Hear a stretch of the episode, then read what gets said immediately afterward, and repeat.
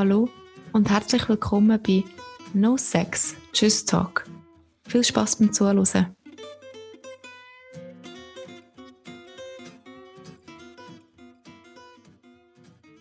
In der heutigen Folge geht es um das Thema Sexualkundeunterricht und die externen Angebote an den Volksschulen in der Schweiz. Dazu spreche ich mit Roland Demmel. Er ist diplomierter Psychologe und Fachperson für sexuelle Gesundheit. Vielen Dank, Herr Demmel, dass Sie dabei sind und sich Zeit nehmen. Sehr gerne. Sie sind hauptsächlich bei Gesundheit Schweiz, eine Abteilung der Tria Plus AG, angestellt. Können Sie kurz Ihre Tätigkeit dort beschreiben?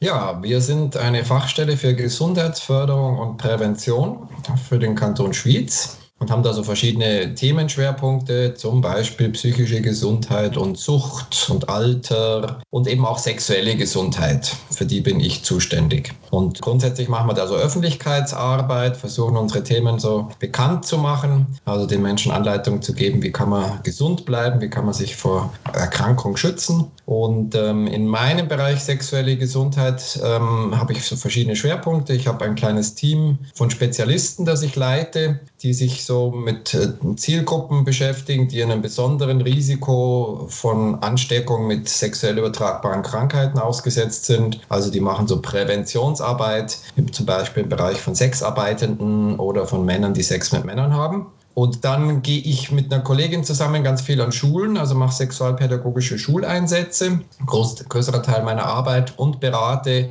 Lehrpersonen und Schulteams, auch von allen möglichen Klassenstufen. Unterrichte auch immer wieder an der PH, also an der Pädagogischen Hochschule Schweiz. Ich mache Öffentlichkeitsarbeit und Kampagnen zu HIV und sexuell übertragbaren Krankheiten. Die Love Life-Kampagne ist vielleicht bekannt oder der Welt-AIDS-Tag.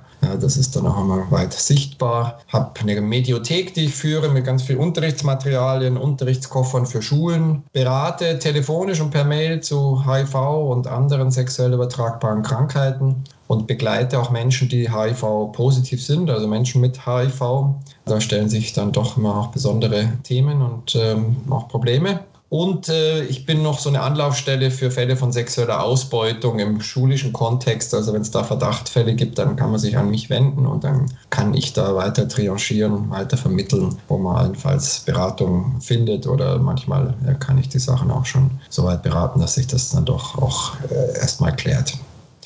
Ich habe noch so ein zweites Standbein, sage ich kurz. Das hat auch ein bisschen mit unserem Thema natürlich zu tun. Ich mhm, äh, bin gerne, noch ja. Kursleiter äh, für das MFM-Projekt für pubertierende Kinder, Mädchen und Jungs. Wir Männer arbeiten mit den Jungs. Und da machen wir Kurse für Eltern und Kinder, so ganztägige Kurse an Schulen, aber auch an Wochenenden für verschiedene Elternvereine, die sowas anbieten. Und da bilde ich auch die neuen Kursleiter aus.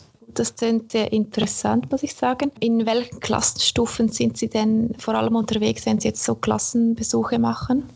Also Klassenstufen, das geht eigentlich bei uns in der Primarschule los. Äh, fünfte, sechste Klasse Primarschule. Dann sind wir auch viel in der Sekundarstufe, Sekundarstufe 1 unterwegs. Äh, immer wieder in Berufsschulen und auch im Asylbereich mit minderjährigen Flüchtlingen äh, arbeiten wir da auch sexualpädagogisch. Okay, also auch sehr breit. Ähm, mhm. Wie sieht denn so ein Ablauf genau aus bei Ihnen, wenn Sie äh, in einer Klasse vorbeigehen? Ja, das wird erstmal vorbereitet. Also wir haben da Absprache mit den Lehrpersonen. Wir wollen von denen wissen, was haben die denn schon behandelt an Themen, dass wir wissen, was haben die, die Kinder, Jugendlichen schon an Vorwissen, wo stehen wir da im Unterricht jetzt mit unserem Einsatz. Dann ähm, holen wir anonym Fragen ein von den Schülerinnen und Schülern, die schicken sie uns vorher. Wir haben da so einen Fragebogen, äh, wo sie Fragen angeben können und in der Sekundarstufe dann auch Themenwünsche äh, ankreuzen können. Das ist eine große Auswahl an Themen und je nachdem, was da so äh, gewünscht ist und welche Fragen kommen, wird dann wirklich auch immer ein individuelles Programm von uns gemacht. Da haben wir so Standardthemen, aber auch vieles, was individuell ist, wo wir drauf eingehen und das ist wichtig, dass äh, die äh, Schülerinnen und Schüler so anonym auch die Fragen schon vorher stellen können, weil in der Klasse doch manche dann vielleicht sich wieder nicht so trauen würden, das zu sagen und so besteht die Möglichkeit. Also so bereiten wir das vor. Ja, und der Unterricht, der läuft dann so grob gesagt äh, grundsätzlich mal Geschlechter getrennt ab. Also wir arbeiten eher Geschlechter getrennt, aber haben auch Teile, wenn das gewünscht und passend ist, das dürfen die Schülerinnen und Schüler mitbestimmen, dass wir auch gemeinsam was machen mit Jungs und Mädchen, Austausch. An den Berufsschulen, da ist es mehr dann äh, wirklich äh, vor allem gemeinsam, die beiden Geschlechter, da ist das dann schon wieder gut möglich. Und wenn wir einsteigen in den Unterricht, äh, haben wir so Vorstellungsrunden, wo wir uns mal so kennenlernen und vorstellen und auch immer so ein bisschen Regeln. Das ist ganz wichtig, dass die Kinder und Jugendlichen wissen, dass zum Beispiel bei uns dass keine Sachen weitererzählt werden, wenn sie was Persönliches erzählen oder fragen oder so. Alles, äh, das bleibt bei mir, das erzähle ich nicht den Lehrpersonen, das geht nicht weiter. Das gibt eine Sicherheit, dass man sich auch traut, was zu sagen, was zu fragen oder dass zum Beispiel auch nicht ausgelacht wird. Also Lachen, das ist absolut erlaubt. Es ist erwünscht, die dürfen lachen bei uns, es soll lustig sein, aber nicht auslachen. Und da gibt es so einen Eisbrecher, das mal so ein bisschen ins Gang kommt. Wir machen immer so ein, ein, ein Warm-up, nennen wir das. Ähm, das ist bei den, den, kleineren ist das so ein Tabuspiel. Da zeichnen sie dann so Begriffe, die wir ihnen vorgeben, die mit unserem Thema zu tun haben. Und die restliche Klasse muss erraten, was das ist. Und es gibt sehr schnell sehr viel Begeisterung. Und in der Sekundarstufe machen wir so ein Sex ABC. Da tun wir die äh, Buchstaben des ABCs auf Flipchart schreiben und dann müssen sie in zwei Gruppen die Buchstaben Buchstaben mit sexuellen Begriffen ergänzen und, äh, und uns dann erklären, was das auch bedeutet und ist und so. Und das ist auch immer große Begeisterung. Und dann ist schon mal das Eis gebrochen, dann kann man über die Sachen sprechen und ich kann Sachen erfahren, die Sie schon wissen oder noch nicht wissen und so. Das ist immer so ein guter Einstieg. Und dann kommt der Unterricht und dann am Schluss gibt es einen Evaluationsfragebogen. Da wollen wir dann auch wirklich wissen, wie war das jetzt, wie viel habt ihr gelernt und diese Auswertung von diesem Fragebogen geht dann auch an die Schule zurück, an die Lehrpersonen, ähm, damit die auch wissen, wie das angekommen ist. Welche sind denn die häufigsten Themen oder auch Probleme, mit denen Sie äh, sich in den Schulklassen beschäftigen?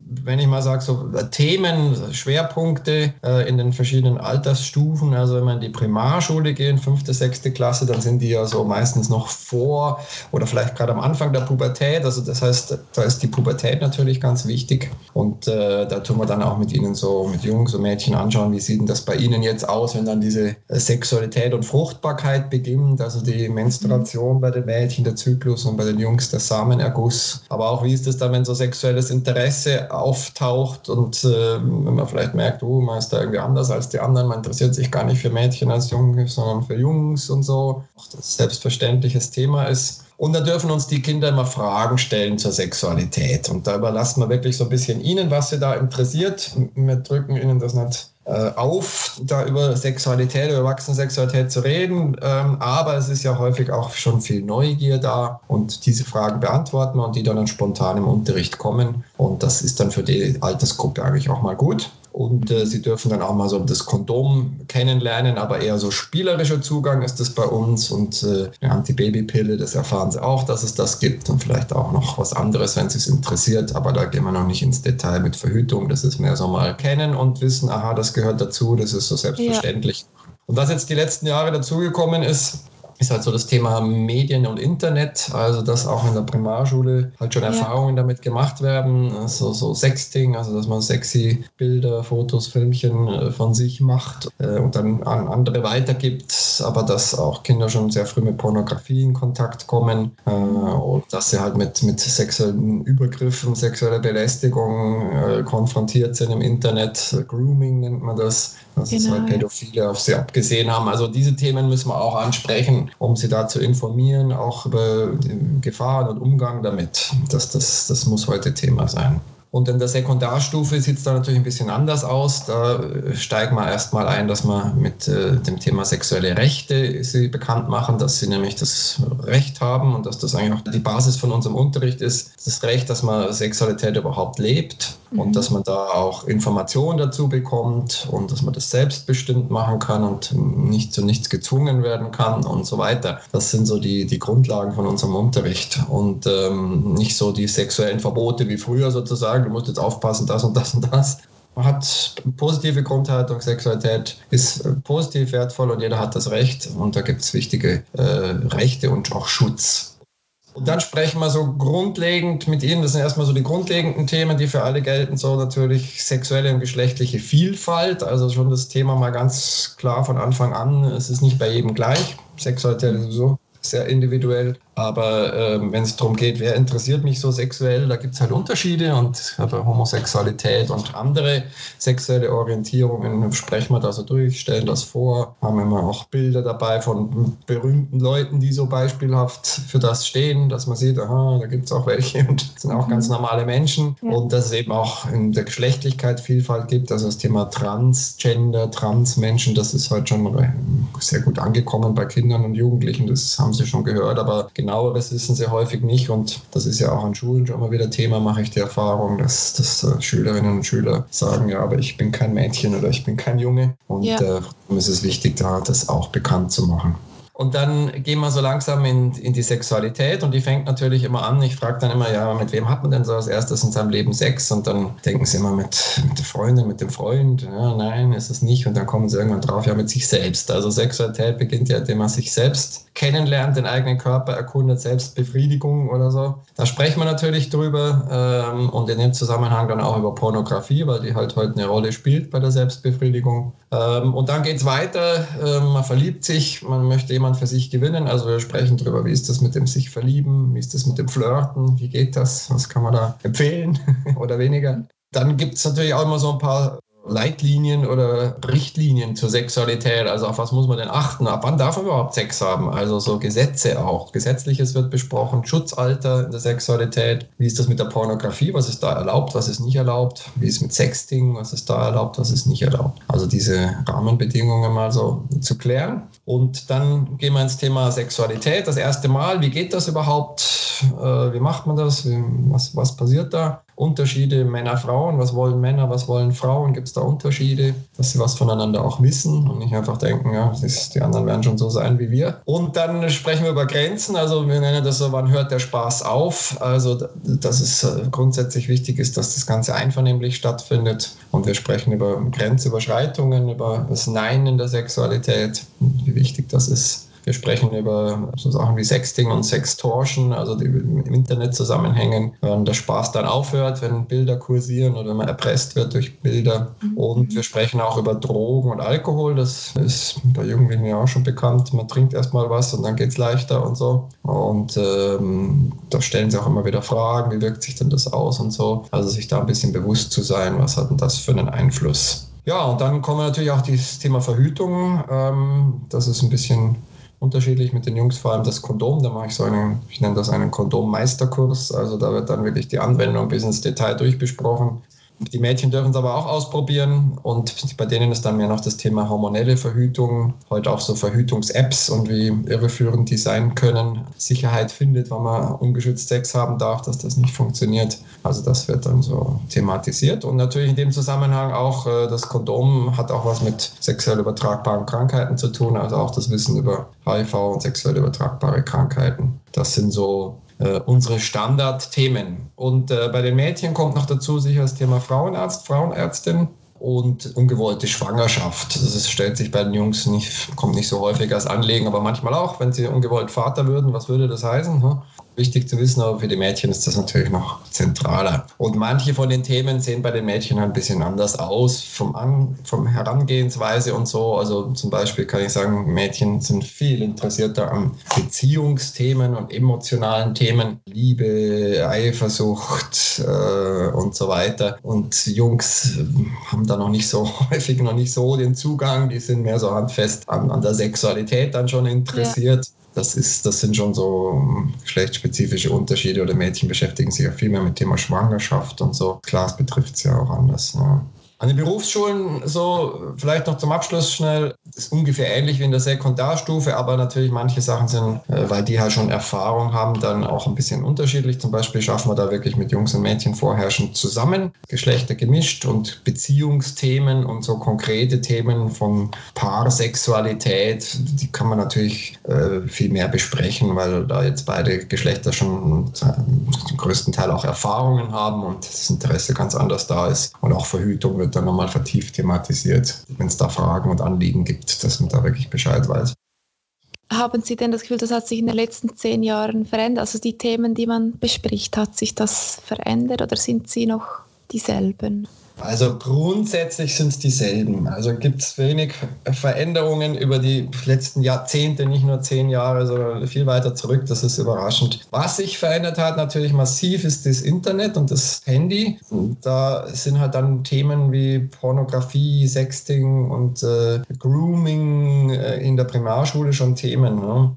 Wie erleben Sie denn die Lehrpersonen in Bezug zu diesem Thema? Sind sie eher aufgeklärt und unterstützend oder eher so skeptisch? Ja, das ist natürlich sehr unterschiedlich. Also okay. ich würde mal sagen, viele jüngere Lehrpersonen sind aufgeklärt und finden das Thema auch wichtig und ich erlebe es auch immer wieder, dass sie das auch sehr gerne unterrichten, mit voller Begeisterung dabei sind. Vor allem jüngere Lehrerinnen, aber auch inzwischen auch junge Männer ältere Lehrpersonen, auch da vor allem die Männer, bei den Frauen eigentlich weniger, aber vor allem die Männer, da äh, merke ich, dass für viele das Thema unangenehm ist. Sie fühlen sich unwohl und mhm. unsicher dabei. Und manchmal habe ich es auch schon erlebt, dann an, wenn ich mit Lehrerteams gearbeitet habe, dass dann sogar äh, so weit gegangen wurde, dass, man, dass sie behauptet haben, das sei überhaupt noch kein Thema an der Primarstufe, das würde die Kinder sexualisieren, man soll die mit dem Thema in Ruhe lassen und so, was dann immer heftige Diskussionen in den Teams ergibt, weil vor allem die Frauen das ganz anders sehen. Das ist immer interessant. Also da, da muss ich einfach auch den Männern zugute halten. Ähm, als Mann überlegt man sich natürlich als Lehrer, äh, was, was für ein Bild gebe ich da ab, wenn ich mit den Kindern über das rede, wie kommt das an, was erzählen natürlich. die weiter, was denken die jetzt über mich, äh, wenn ich über Pornografie mit ihnen reden soll, ja, heißt das, dass ich das auch schaue und da gibt man sich Blößen und das ist schwierig. Als Frau ist Sexualität nicht so negativ belastet, man ist da nicht so potenziell täterübergreifend und, und, und so belästigend, wie das halt Männer sind und darum haben sie da viel mehr Selbstverständlichkeit und, und können das besser angehen. Aber grundsätzlich würde ich sagen, also die meisten äh, finden das wichtig und gut und viele machen es auch gerne und manche finden es aber auch, auch, auch, schwierig, manchmal herausfordernd. Ja, das kann ich mir vorstellen. Ich denke, bei den Eltern ist es ja auch eine Generationenfrage, oder dass die selber nicht über das sprechen können oder wollen und dann mhm. sollten sie es noch unterrichten oder das ist ja dann sicher auch noch die Thematik. Genau, wenn man es selbst halt auch nicht so miterlebt hat, genau. ist es auch nicht so, so, einfach. Da hat sich, da ändert sich schon was. Wenn ich so mit Lehrpersonen arbeite, mache ich immer so einen Einstieg, wo ich sie mal aufstellen lasse, wie sie denn selbst aufgeklärt worden sind und wie mhm. zufrieden sie damit sind. Und da merkt man schon, also der Seite von, doch, das war ganz okay und das war ein Thema bei uns, da stehen dann doch tendenziell die Jüngeren und auf der anderen Seite eher die Älteren. Sie haben einmal in einem Interview erwähnt, dass das YouTube-Video, das Sie mir geschickt haben, dass sich eben Pädagogen sehr wenig über den Sexualkundeunterricht austauschen. Wie schaffen Sie es, dass Sie das dann ändern oder dass Sie dann darüber reden? Also das hat sich jetzt speziell äh, bezogen, muss ich sagen, muss ein bisschen einschränken, auf meine mhm. Erfahrung an, an, Kindergärten und Kindertagesstellen. Also äh, Pädagoginnen, äh, Pädagogen, die mit kleinen Kindern arbeiten. An den Schulen erlebe ich es äh, jetzt an den Primar- und Sekundarstufen erlebe ich es nicht so. Da okay. gibt es äh, auch ja. Weiterbildungsangebote für Lehrpersonen. Das mache ich auch im Kanton Schwyz an der PH, dass ich so Weiterbildungen gebe. Da ist das viel mehr Thema, weil es auch im Lehrplan jetzt mit dem Lehrplan 21 verhängt ist und drin ist. Das Thema wird angesprochen und muss behandelt werden. Und äh, ich denke, da ist mehr Auseinandersetzung dazu da, nehme ich jetzt an. Aber okay. man kann auch nicht immer genau sagen, wie weit das geht. Eben ist sehr unterschiedlich wahrscheinlich auch wieder zu Lehrperson, von Lehrperson zu Lehrperson. Ja, es ist jetzt natürlich mit dem Lehrplan 21, muss ich wirklich sagen, das ist ja äh, gut, dass das Thema wirklich verbindlich geworden ist. Da gibt es ganz klare Kompetenzziele, die erreicht werden sollen, Themen, die angesprochen werden, angesprochen werden müssen in äh, der Primarschule und in der Sekundarstufe. Und das macht es doch verbindlicher, weil vorher war es wirklich absolut willkürlich. Je nach Lehrperson ist das völlig unterschiedlich behandelt worden und das ist massiv ungerecht gegenüber den Kindern. Aber äh, doch, es ist dann eine deutlich positive Entwicklung, würde ich sagen. Ich denke, das ist jetzt auch, wenn Sie das schon ansprechen, dass sich sehr positiv verändert hat, weil bei mir war es eben so, dass ich irgendwie nicht so viel daraus ziehen konnte oder eben gewisse Sachen, die ich mir vielleicht gewünscht habe, gar nicht angesprochen wurden. Wie beurteilen Sie den Sexualkundeunterricht jetzt? Also eben das, das Positive ist, dass die Schule was machen muss, dass ja. man sich nicht mehr einfach drum rummögeln, äh, mogeln kann. Aber das hat halt auch immer Grenzen. Also zum einen schon mal der ganze Rahmen Schule natürlich. Ähm, mhm. In der Schule wird Wissen vermittelt und äh, Wissen dann in, in, ins eigene Leben direkt zu übertragen, äh, gerade jetzt auch bei so einem Thema wie der Sexualität, das braucht dann halt vielleicht nochmal eine nähere Herangehensweise. Also ich spreche jetzt einfach darauf an, dass ich merke, wenn ich an Schulen bin, dass die äh, Schülerinnen und Schüler meistens jetzt ein, ein gutes biologisches Grundwissen haben. Mhm. Aber wenn es dann darum geht, was heißt es dann für euch? Also diese sehr praktischen Sachen, das ist natürlich was, was über den Unterricht weit äh, ja, hinausgeht. Das, ja, das, ja. Da sind die Lehrpersonen auch nicht ausgebildet dafür, da kennen sie sich auch zu wenig aus. Und das ist dann auch, wenn es jetzt über das Thema Sexualität, also wie, wie geht denn das beim ersten Mal? Was macht man denn da? Und was macht man vielleicht nicht? Und solche Fragen, dann ist es für Lehrpersonen mit den Schülern durchzusprechen einfach viel zu nah, viel zu intim. Da werden sich Schüler nicht öffnen. Da denken sie, oh, was denkt der und die über mich dann? Die bewerten mich, genau. geben mir Noten. Und darum äh, finde ich es halt wichtig, dass, dass äh, Lehrpersonen auch uns von den Fachstellen dazuziehen, weil wir dann eben diesen Schritt machen. Wir tun das dann wirklich sehr konkret und genau. Also braucht es wirklich einen geschützten Rahmen in dem Sinn, wo, wo sich eben die Kinder oder Jugendlichen austauschen können. Genau, und das heißt auch, dass wir eben ohne Lehrpersonen arbeiten, indem sie dann auch diesen Schutzraum geben, dass sie da wirklich mal Fragen stellen können und wir Sachen besprechen können und dass die Lehrpersonen das mitbekommen. Und das, das fände ich halt, das, das ist eine wichtige Sache, die Zusammenarbeit. In der Westschweiz zum Beispiel ist das ganz äh, grundlegend verankert. Sexualkundeunterricht wird immer auch von Fachpersonen, von Fachstellen vermittelt. In der Deutschschweiz ist das ähm, zwar in jedem Kanton so eine Fachstelle. Es gibt so ein Kontingent von Einsätzen, das halt finanziert wird. Das kostet ja auch Geld. Und, ähm, und das ist einfach begrenzt. Und dadurch kommen einfach nicht alle in die gleichen Möglichkeiten. Und das ist eigentlich eine Ungerechtigkeit, die ich bedauere. Ich kämpfe da sehr in meinem Kanton, dass wir mal wieder eine Ausweitung von dem Kontingent bekommen, weil ich viel mehr Anfragen bekomme, als ich abdecken kann. Kurz nochmal zum Kindergarten zurück. Meine Mutter mhm. war früher, oder also ist eigentlich immer noch Kindergärtner, hat früher auch unterrichtet und hat sich letztens beschwert, dass nun Kinder schon im Kindergarten Sexualkundeunterricht haben sollten. Was sagen Sie denn dazu? Gibt es wirklich schon Kindergärten, in denen man sich mit diesem Thema beschäftigt? Ja, nach meiner Erfahrung gibt es die, aber ich, es sind wahrscheinlich, ist wahrscheinlich die Minderheit. Meine Erfahrung ist, dass Erwachsene, äh, also Eltern und eben auch die Pädagogen, Pädagoginnen, die in dem äh, Altersbereich arbeiten, Kindergarten, dass die einfach viel zu wenig wissen über die kindliche psychosexuelle Entwicklung und mhm. was das bedeutet und was das auch an Begleitung bedeutet. Und wenn ähm, Erwachsene oder Pädagoginnen, was ich ja auch erlebt, so ihre Mutter ist da nicht die Einzige, so reagieren mhm. wie ihre Mutter und sagt, oh, das ist doch, was soll das jetzt im Kindergarten? Dann genau. verwechseln sie eigentlich immer äh, die, die, jugendliche und die erwachsene äh, Sexualität mit der kindlichen Sexualität. Und mhm. sie denken, dass man jetzt die Kinder mit erwachsener Sexualität konfrontieren würde. Und dann hat man diese Angst, man sexualisiert sie. Könnte man jetzt auch darüber reden, was Sexualisieren überhaupt heißen soll. Also man kann Kinder nicht, man kann äh, Sexualität nicht früher wachrufen, als sie kommt. Man kann das äh, nicht schlafende Hunde wecken oder sowas bei Kindern. Ja. Das hat einen, einen, natürlichen Reifungsprozess und irgendwann kommt das Interesse an Sexualität. Und natürlich ist das bei Kindern überhaupt noch nicht in der Art da wie bei Erwachsenen. Das ist was völlig anderes. Und von daher sexualisieren heißt eigentlich, dass Kinder, die sexuelle Übergriffe erleben, ein sexuell auffälliges Verhalten zeigen. Also das ist der Fachbegriff für das, aber der wird öfter mal benutzt oder verwechselt also für Kleinkinder sind eigentlich so zwei Sachen ganz wichtig für eine gesunde Entwicklung. Das eine ist der Schutz vor Erwachsenen, die sie für ihre eigenen sexuellen Bedürfnisse missbrauchen wollen. Und der Schutz vor den Kindern ist einfach sehr wichtig. Also das ist so das eine. Und damit Kinder aber überhaupt so Übergriffe benennen können und sagen können, ja, da hat mich jemand angefasst, äh, wo, ja, da muss man Wörter haben, auch für die Sexualorgane. Und damit man das weiß, damit man weiß, aha, das darf man nicht anfassen, was ist da, ja. dass ich das auch sagen kann. Ja. Und sie müssen wissen, welche Berührungen sind okay, welche nicht. Sie müssen also über ihre, ihren Körper kennen. Man muss mit ihnen über den ganzen Körper sprechen, man muss ihnen Namen geben für die Geschlechtsorgane. Das ist ganz mhm. wichtig. Das ist dann so ein Teil Sexualaufklärung mit Kindern Kindern, ja, dass sie auch wissen, wie heißt denn das alles da und was ist okay und was nicht.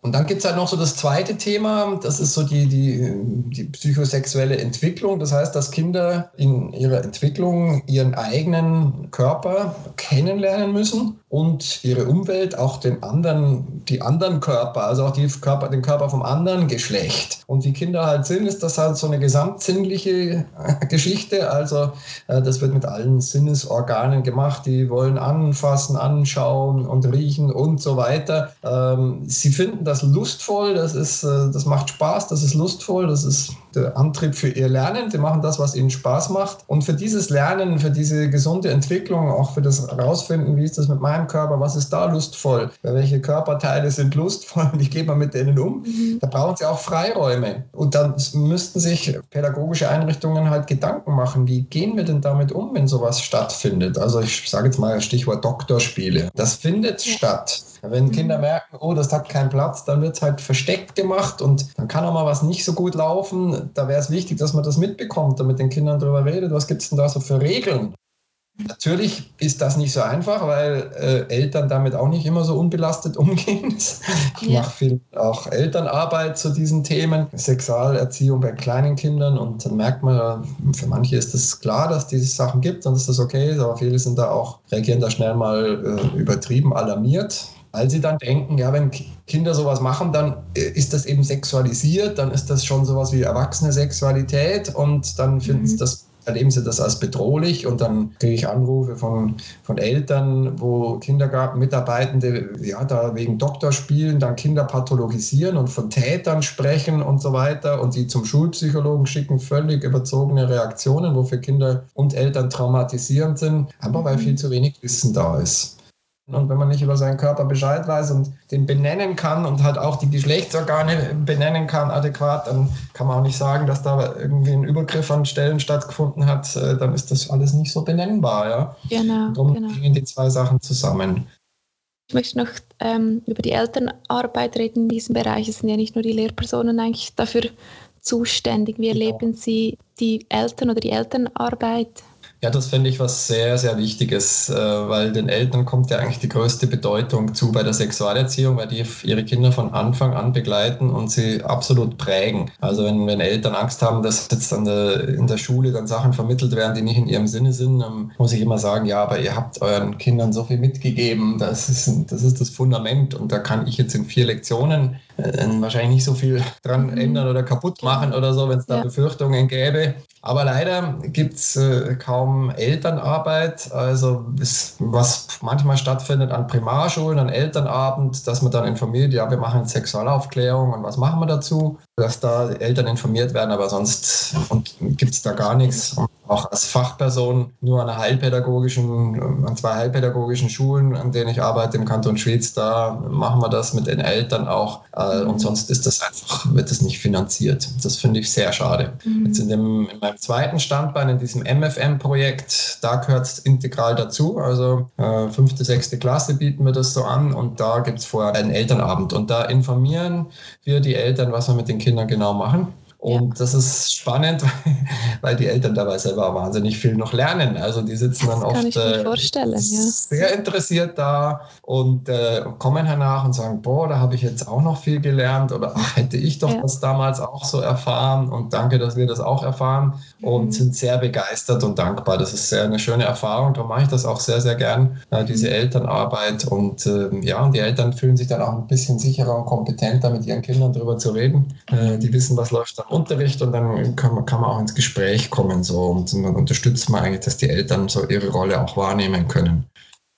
Ich würde noch kurz auf das Thema Pornografie zu sprechen kommen. Sie haben ähm, schon etwas gesagt dazu. Ich habe nämlich letztens eine Aussage gelesen, dass Pornos die Aufklärung der heutigen Kinder und Jugendlichen sind. Ähm, ja. Es tönt für mich recht krass, aber ich muss, wenn ich jetzt von mir spreche, auch zugeben, dass ich vor dem ersten Mal auch Pornos geschaut habe, mir dann mhm. vorgestellt habe, hm, das wird dann so und es war dann aber eigentlich nicht so. Was sagen Sie dazu? Wäre es irgendwie angebracht, dass man in Schulen schon auf Pornografie-Seiten zum Teil verweist, die ähm, realistische Filme zeigen oder die angebracht sind oder passiert das vielleicht auch schon? Ja, also erstmal Gott sei Dank war es bei Ihnen dann nicht so wie in den Pornos, gell? Das mhm. da ist man froh. Aber wir hören natürlich schon öfter, dass äh, vor allem die Mädchen fragen, ob das die Sachen, wie man es in den Pornos sieht, eigentlich so selbstverständlich seien in der Sexualität, ob sie mhm. das auch machen müssen. Ja, man merkt ja dann auch, wenn sie fragen, dass sie das gar nicht möchten. Hm?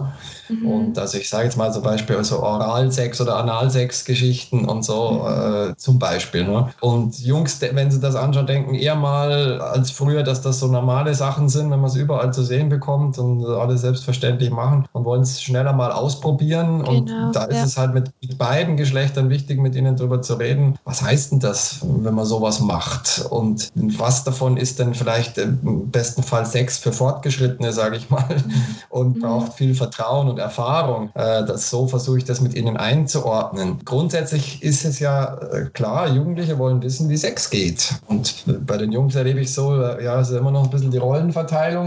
Der Mann äh, muss es besser wissen und äh, ist derjenige, der den ersten Schritt macht und äh, der es dann richtig macht. Und die Frauen denken, ja, ein Partner wird es mir dann schon beibringen und so. Also ich tue jetzt Klischee, aber die Klischees bestehen halt auch noch ein bisschen. Und ja, und wo kriegt man es her? Wo kriegt man Informationen? Das offene, konkrete drüber reden, das findet ja wirklich nicht so statt, immer noch nicht. Und dann ist es klar, naheliegend, dann schaue ich mir sowas an. Aber es ist natürlich, ähm, ich sage jetzt nicht, Pornos sind schlecht oder irgendwas. Das kommt immer darauf an, wie man sie einsetzt, würde ich sagen. Äh, aber sie sind problematisch, wenn man sie so als Lernfeld sieht, weil äh, sie sind gespielt, sie sind nicht echt. Es geht um eine maximale Erregung, die auf visuelle Art geschaffen wird. Da ist ja Berührung und alles andere, Zärtlichkeit und Geruch und alles ist ja kein Thema. Es geht nur ums Visuelle. Also muss genau. da ja. versucht, maximal erregend zu sein. Das mhm. ist in der normalen Sexualität ja nicht so. Da gibt es ja viele andere Sinne und da geht es nicht um die maximale Erregung. Sie sind nur aus einer männlichen Perspektive, zumindest die Mehrheit von ihnen äh, ist aus männlicher Perspektive. Was finden Männer erregend? Sie sind total übertrieben, weil es dann spannend ist und sonst schaut man sich ja nicht an. Und eben gefaked, ganz vieles ist Tricks, die Jugendliche genau nicht durchschauen können, damit es dann auch so übertrieben sein kann. Und es ist natürlich ohne Gefühle, ohne Zärtlichkeit und, und ohne Liebe diese Unterschiede, die spreche ich mit Jungs immer durch. Wir machen so ein Spiel dann, wir machen einen Porno, heißt das. Und da denken sie immer, boah, wow. Und so. Und dann rede ich mit ihnen drüber, ja, wie entsteht denn so ein Porno? Und also für wen ist denn das gemacht? Und um was muss es da gehen? Und machen die das freiwillig, was sie da machen? Und warum haben die Männer da so große Penisse und die Frauen so große Brüste und so weiter? Und ist das auch normal oder nicht? Also die müssen das einordnen können. Man muss die Bedingungen, unter denen sowas entsteht und die Zielsetzungen von Pornografie kennen. Ich sage immer so als Beispiel, Pornos sind wie Actionfilme. Also wer von euch, frage ich dann, kommt, ist schon auf die Idee gekommen, mal einen James Bond-Film nachspielen zu wollen. Ja, genau. Ja. Weil es ist klar, dass, da wird gefaked mit Tricks und das kann kein normaler Mensch. Bei Pornos ist es das Gleiche das spielt man nicht nach, das ist was anderes, was eigenes. Und man schaut sich gerne mal zum Spaß vielleicht so einen Actionfilm an, natürlich. Und man kann sich auch so zum Spaß, zur Anregung oder für Lust so einen, einen pornografischen Film anschauen, wenn einem der gefällt. Aber man soll es nicht mit der Realität verwechseln. Und jetzt noch zu Ihrer Frage so, ähm, gibt es so Filme, die realistisch sind, kann man auf die verweisen und so weiter. Da haben wir natürlich grundsätzlich das Problem, dass es äh, verboten ist, äh, unter 16-jährigen Pornos in irgendeiner Form zugänglich zu machen. Also auch ja. Links oder sowas weiterzugeben. Also ich würde mich strafbar machen damit.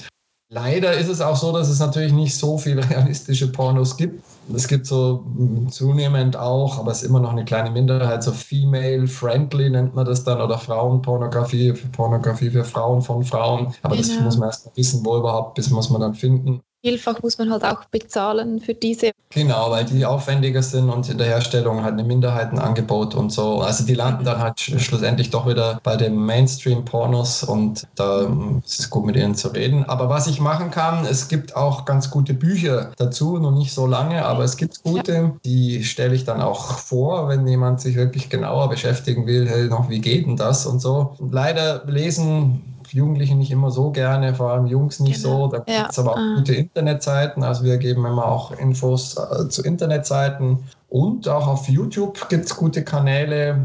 Da kann man auch, da weisen wir auch darauf hin. Ähm, das sind Alternativen jetzt zur Pornografie, da kann man wirklich was lernen. Und dann mhm. geben die, bekommen die Kinder bei uns an den Schuleinsätzen und die Jugendlichen auch so Broschüren auch zu verschiedenen Themen. Hatten Sie auch schon mit Kindern und Jugendlichen zu tun, die pornosüchtig sind? Das gibt es ja leider immer öfters.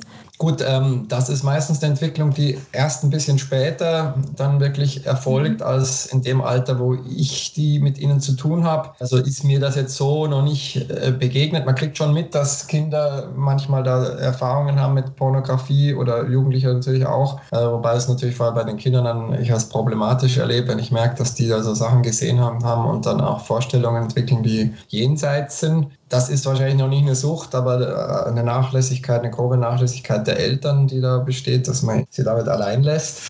Ich spreche auch mit Jugendlichen immer so drüber, wenn es um Selbstbefriedigung geht, äh, wie viele Pornos man dazu nutzen sollte oder ob es vielleicht Alternativen gibt und versuche ihnen so deutlich zu machen, dass es halt auch wichtig ist, so ein, so ein eigenes Kopfkino zu entwickeln. Also, mhm. dass man auch mhm. eigene Vorstellungen entwickelt, wie Sexualität für einen selber schön wäre, was man sich so vorstellt, was man gerne machen würde mit einem Partner, Partnerin. Und mhm. das auch nutzt auch als, als Fantasie für Selbstbefriedigung und nicht nur Pornografie, weil sonst hat man überhaupt keine Vorstellungen, kein Zugang Zugang zu den eigenen Wünschen und Bedürfnissen und Vorstellungen und weiß nicht, ja. was man später mit jemandem machen soll. Mhm, genau, sondern man sieht, also man möchte nur das machen, was man sieht ja, oder nicht, genau, keine eigenen Vorstellungen. Keine eigenen Bilder, genau dann sind diese Bilder auch nicht so hilfreich. Das sind oft ja so leistungsorientierte Sachen aus Pornos, die können so lang, die haben so einen, einen großen Penis und was weiß ich und äh, spritzt so viel Sperma und die Frauen, die machen da so vieles mit und, äh, und das ist alles normal und äh, es gibt Erwartungen, Rollenbilder und, und Leistungsvorstellungen, die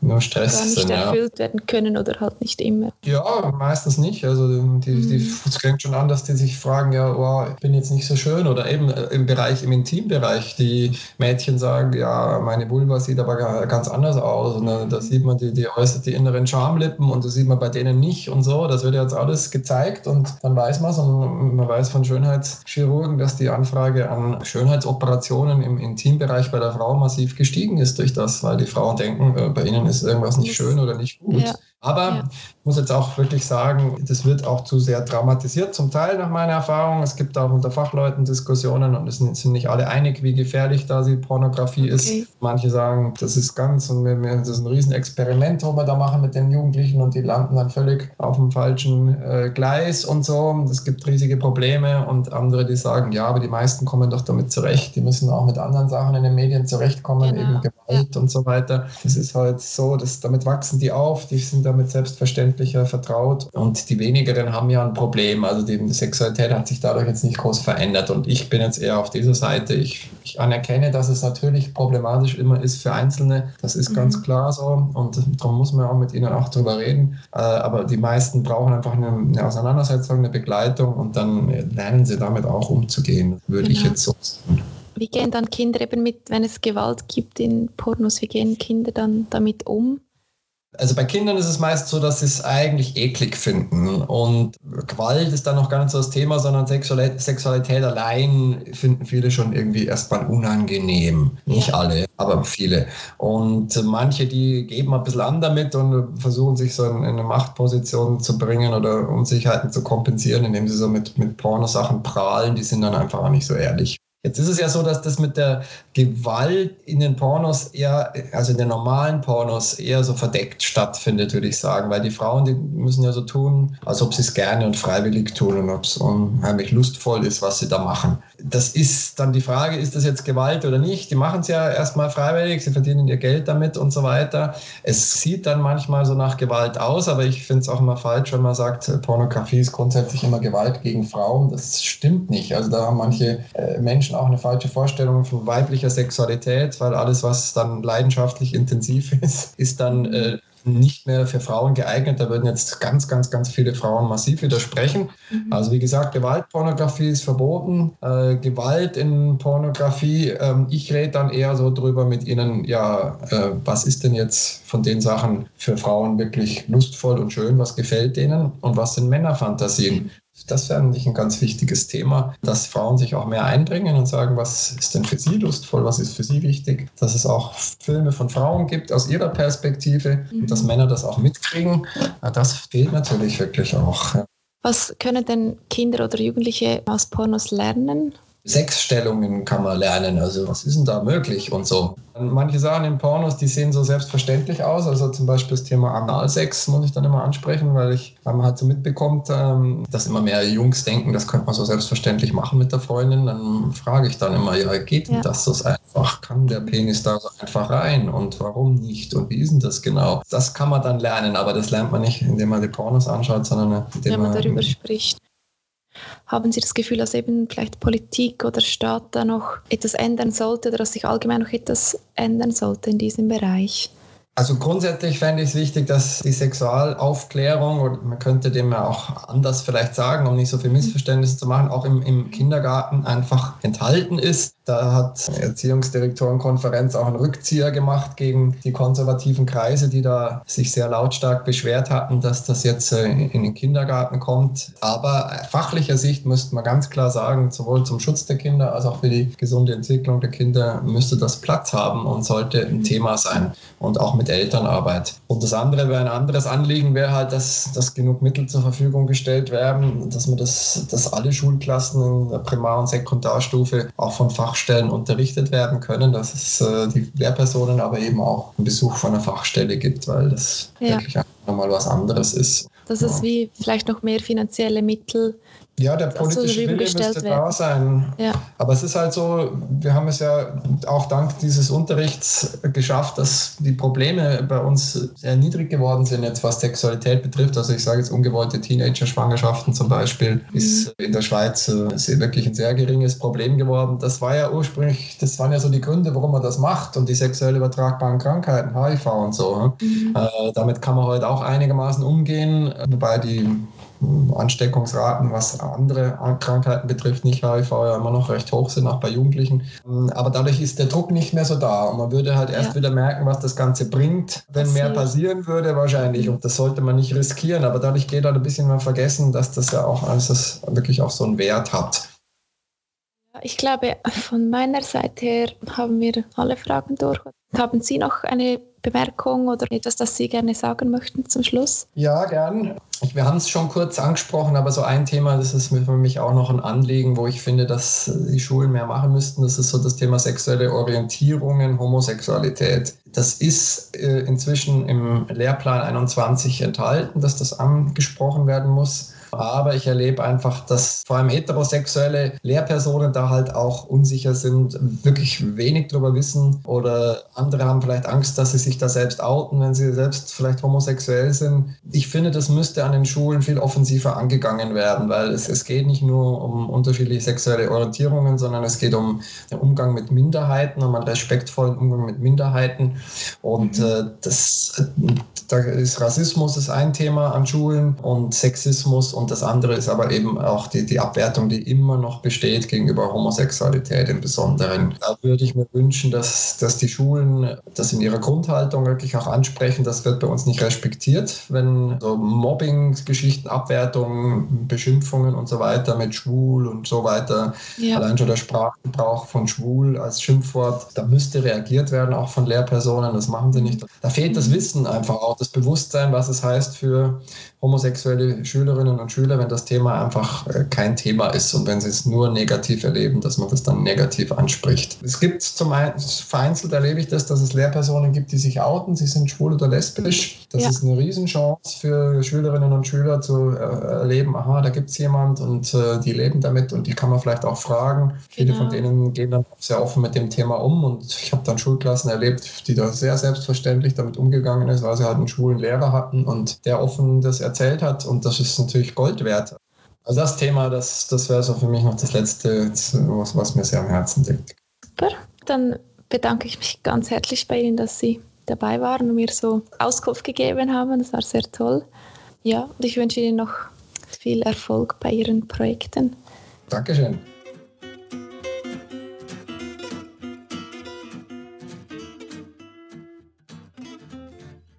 Merci vielmals fürs Zuhören und bis zum nächsten Mal bei No Sex, Just Talk.